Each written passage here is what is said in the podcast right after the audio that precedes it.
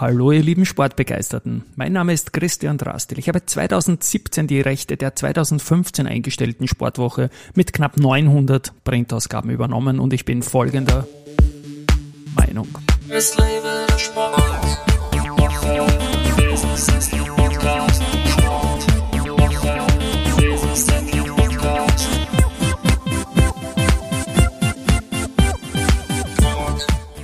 Herzlich willkommen wieder zum Sportwoche Business Athlete Podcast und mein heutiger Gast ist mein Podcast-Kollege auf Audio CD.at, Josef Oberganschnick, der Narrator unserer Geschäftsberichte und auch der Erzähler von Grafiken. Lieber Josef, Servus und herzlich willkommen. Ja, hallo Christian, Servus.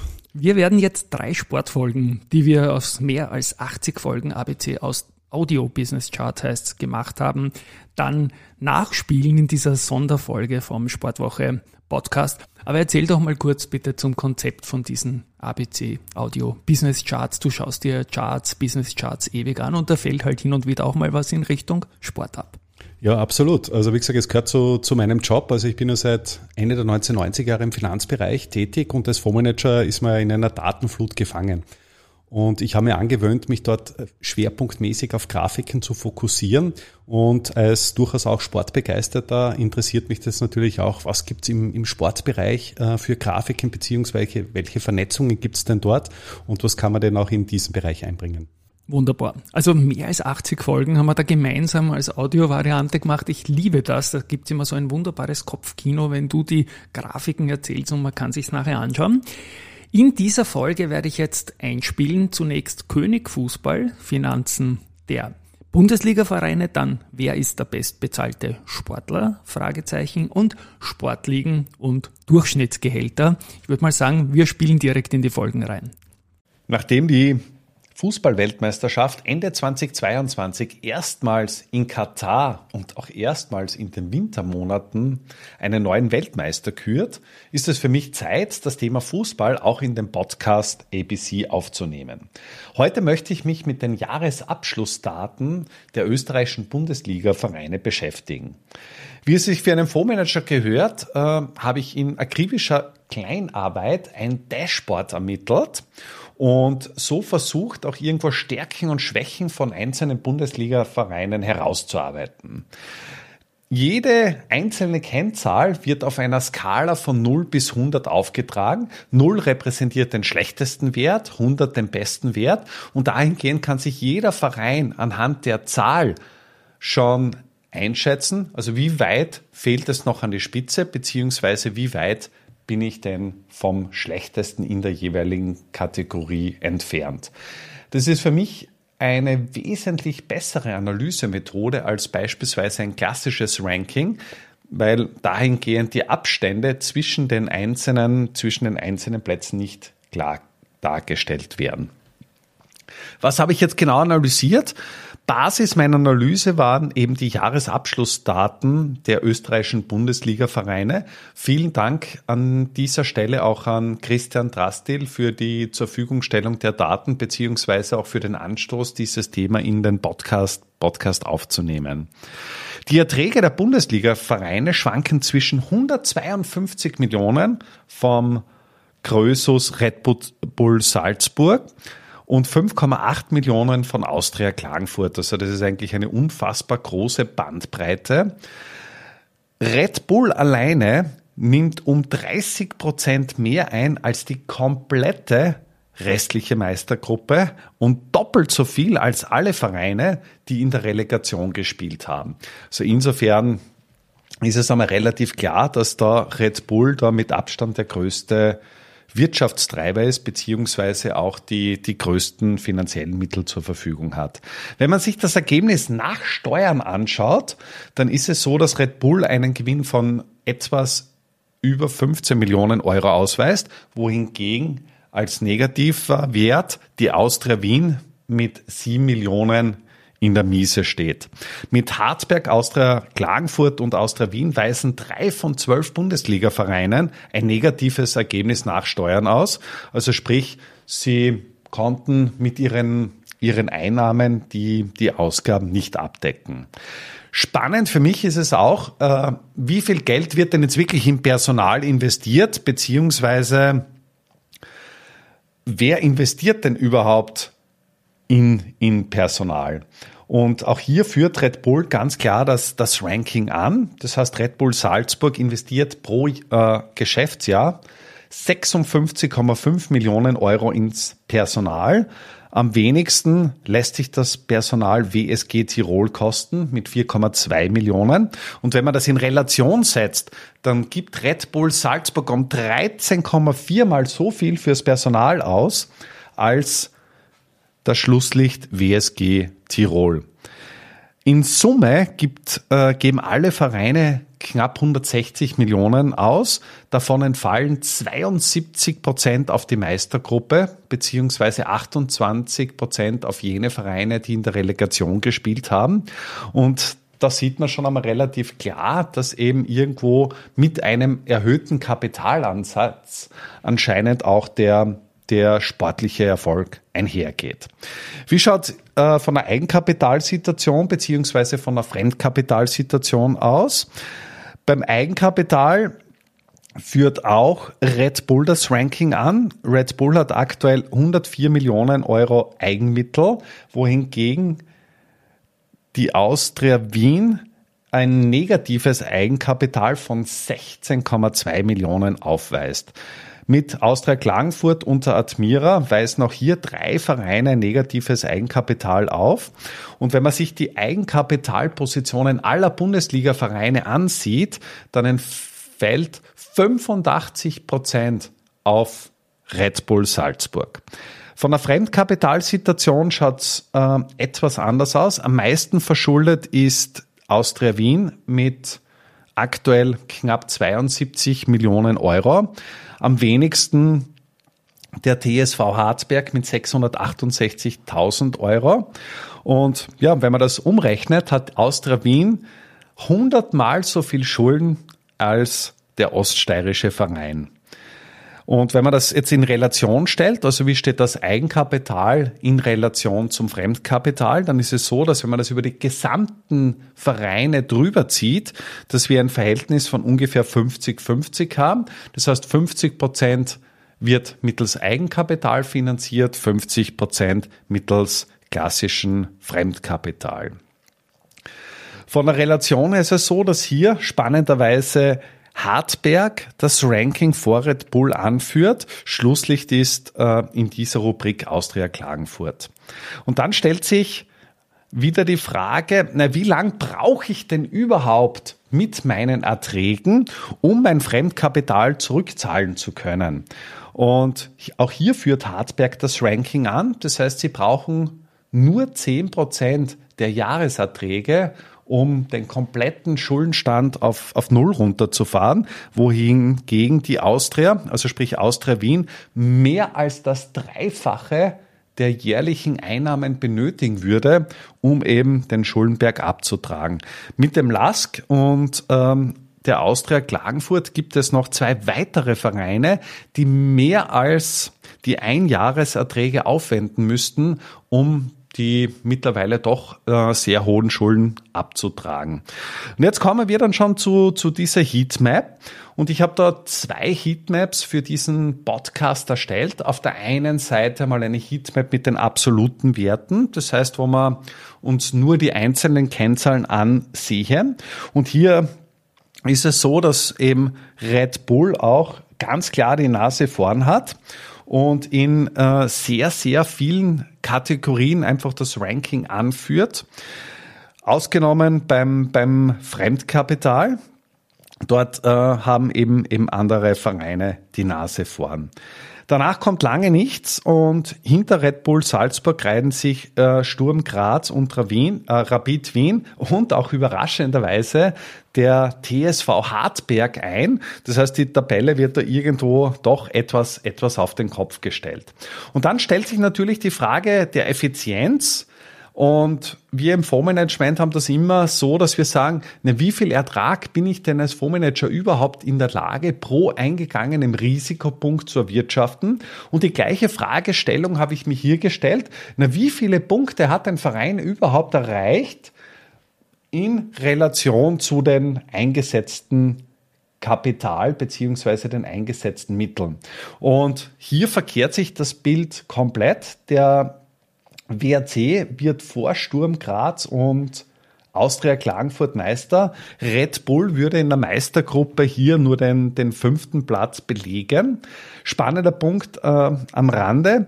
Red Bull erzielte pro Punkt Erträge von 2,9 Millionen Euro, wohingegen Austria Klagenfurt nur 277.000 Euro pro Punkt erwirtschaften konnte.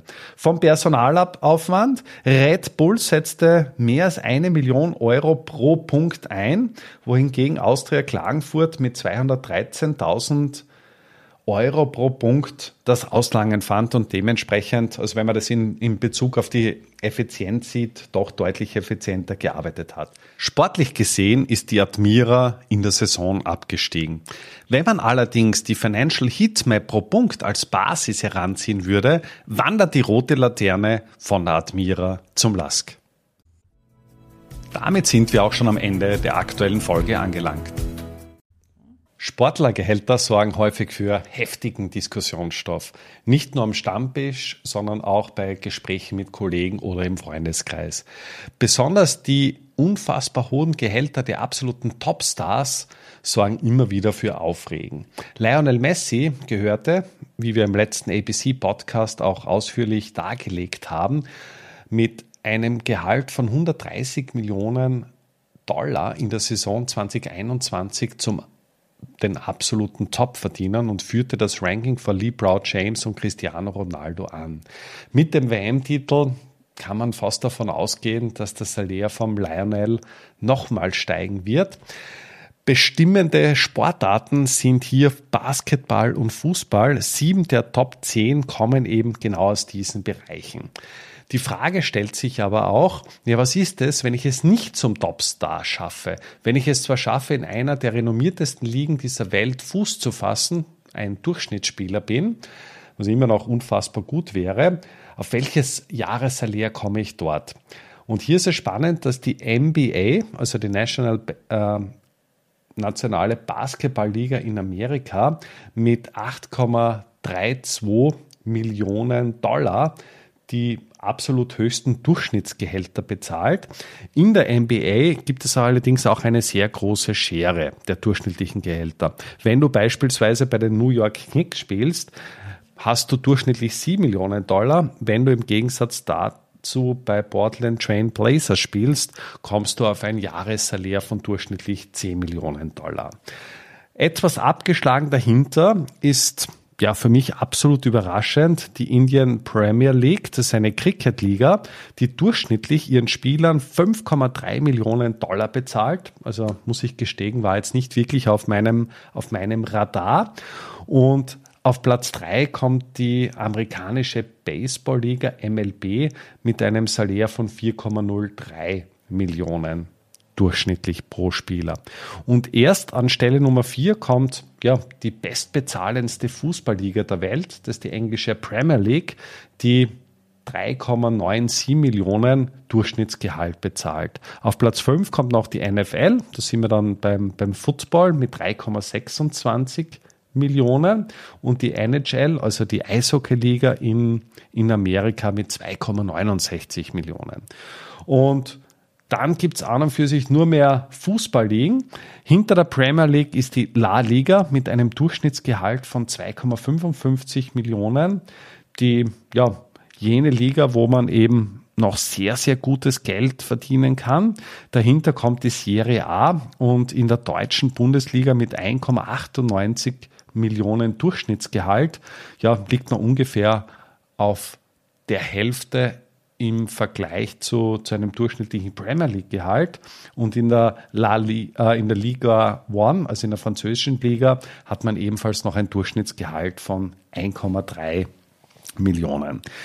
Spannend ist es jetzt natürlich auch, wenn man sich die Frage stellt, ja, warum verdienen Sportler denn überhaupt so viel? Da ist es so, dass äh, eben viele Sportler nur eine sehr begrenzte ja, Berufslebensdauer im Sport haben.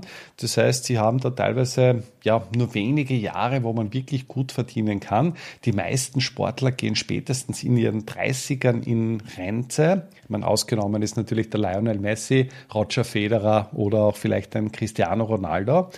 Allerdings äh, ja, wie gesagt, gerade bei harten Sportarten, also richtig körperbetonten Sportarten wie der NFL und so weiter, ja, da wird man schwer schaffen, in den 30ern ja noch, noch wirklich, wirklich gut zu spielen. Ausnahme wie der, wie der Tom Brady, der vor wenigen Tagen erst einen Rücktritt bekannt gegeben hat, bestätigen dann natürlich immer, immer die Regel.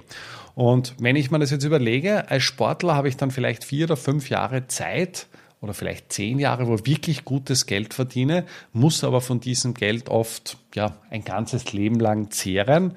Die anderen Jobs sind, sind auch absolut begrenzt. Und auffallend ist, dass man hier von den großen Ligen, vor allem in Amerika, wirklich gutes Feld, äh, Geld verdienen kann. Also wie gesagt, die NBA auf Nummer eins, dann haben wir die MLB, also die Basketballliga auf dem Platz Nummer drei die NFL beziehungsweise auch die NHL. Da sind wir dann auch auf Nummer 5 und Nummer 6. Das heißt, das sind an und für sich alles Ligen, die gute Durchschnittsgehälter bezahlen. Und besonders spannend finde ich, dass man eben in Amerika an jedem einzelnen Tag im Jahr irgendein Sportevent hat. Einzige Ausnahme ist das All-Star Game der Major League Baseball, also MLB. Und zwar wird da einen Tag davor und einen Tag danach kein offizielles Sportevent durchgeführt. Damit sind wir auch schon am Ende der aktuellen Folge angelangt. Hast du dich auch schon einmal gefragt, wer ist denn eigentlich der bestverdienendste Sportler dieser Welt? Und um genau dieses Thema geht es im heutigen ABC Podcast.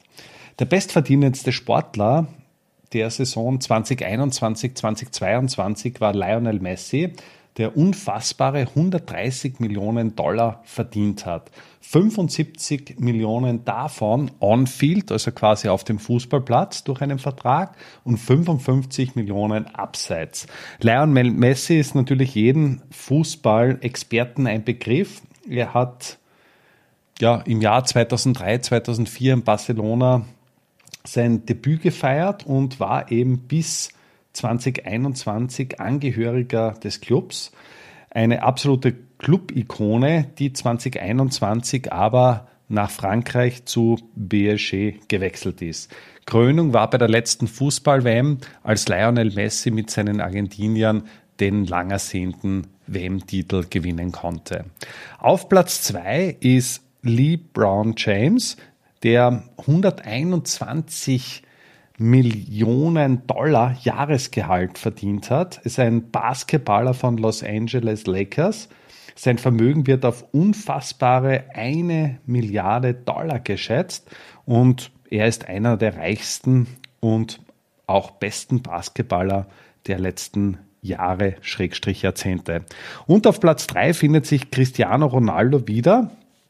Er verdiente 115 Millionen Dollar, ist doch auch schon ein paar Jährchen älter als Lionel Messi, ist Weltrekordhalter der meisten Länderspiele und hat seinen Lebenstraum 2016 erfüllt, als er mit seinem Land, mit Portugal, den Europameistertitel gewinnen konnte. Auf Platz 4 findet sich der nächste Fußballer mit Neymar. Haben wir hier einen Brasilianer. Neymar war bisher der teuerste Transfer der gesamten Fußballgeschichte, als er 2017 für 222 Millionen zu BSG transferiert worden ist. Große Titel mit der Nationalmannschaft sind dem Brasilianer bisher verwehrt geblieben. Einzig zu Buche stehen hat er eben den Champions League Titel mit Barca.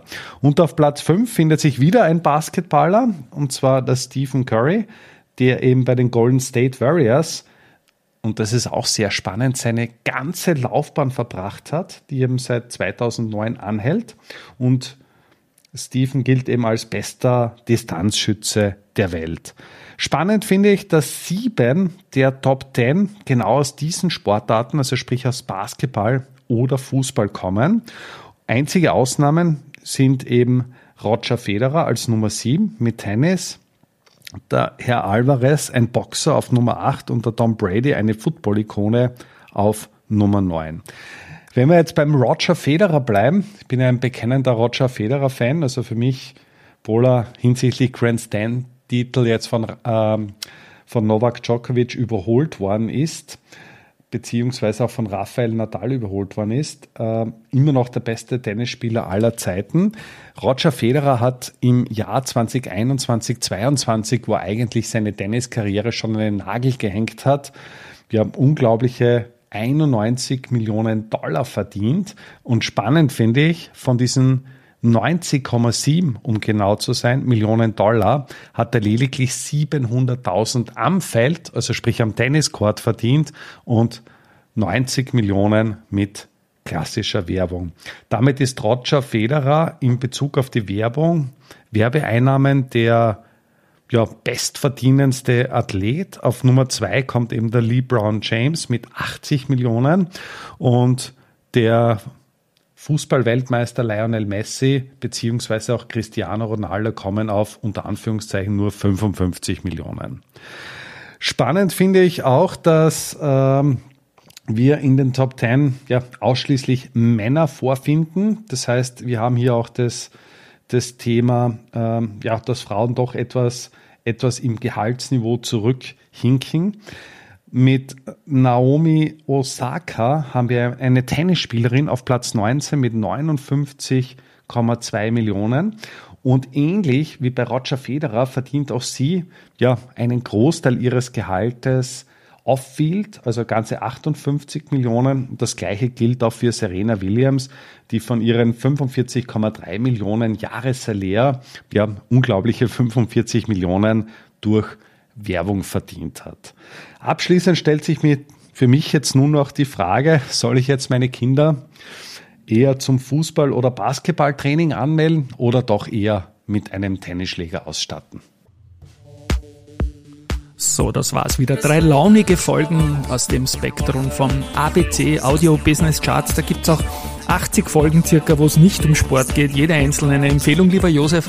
Danke, dass du mich bei diesem DJ-Job, den ich heute eigentlich nur gehabt habe, begleitet hast und tschüss einmal von meiner Seite. Ja, vielen Dank an dich, lieber Christian. Tschüss.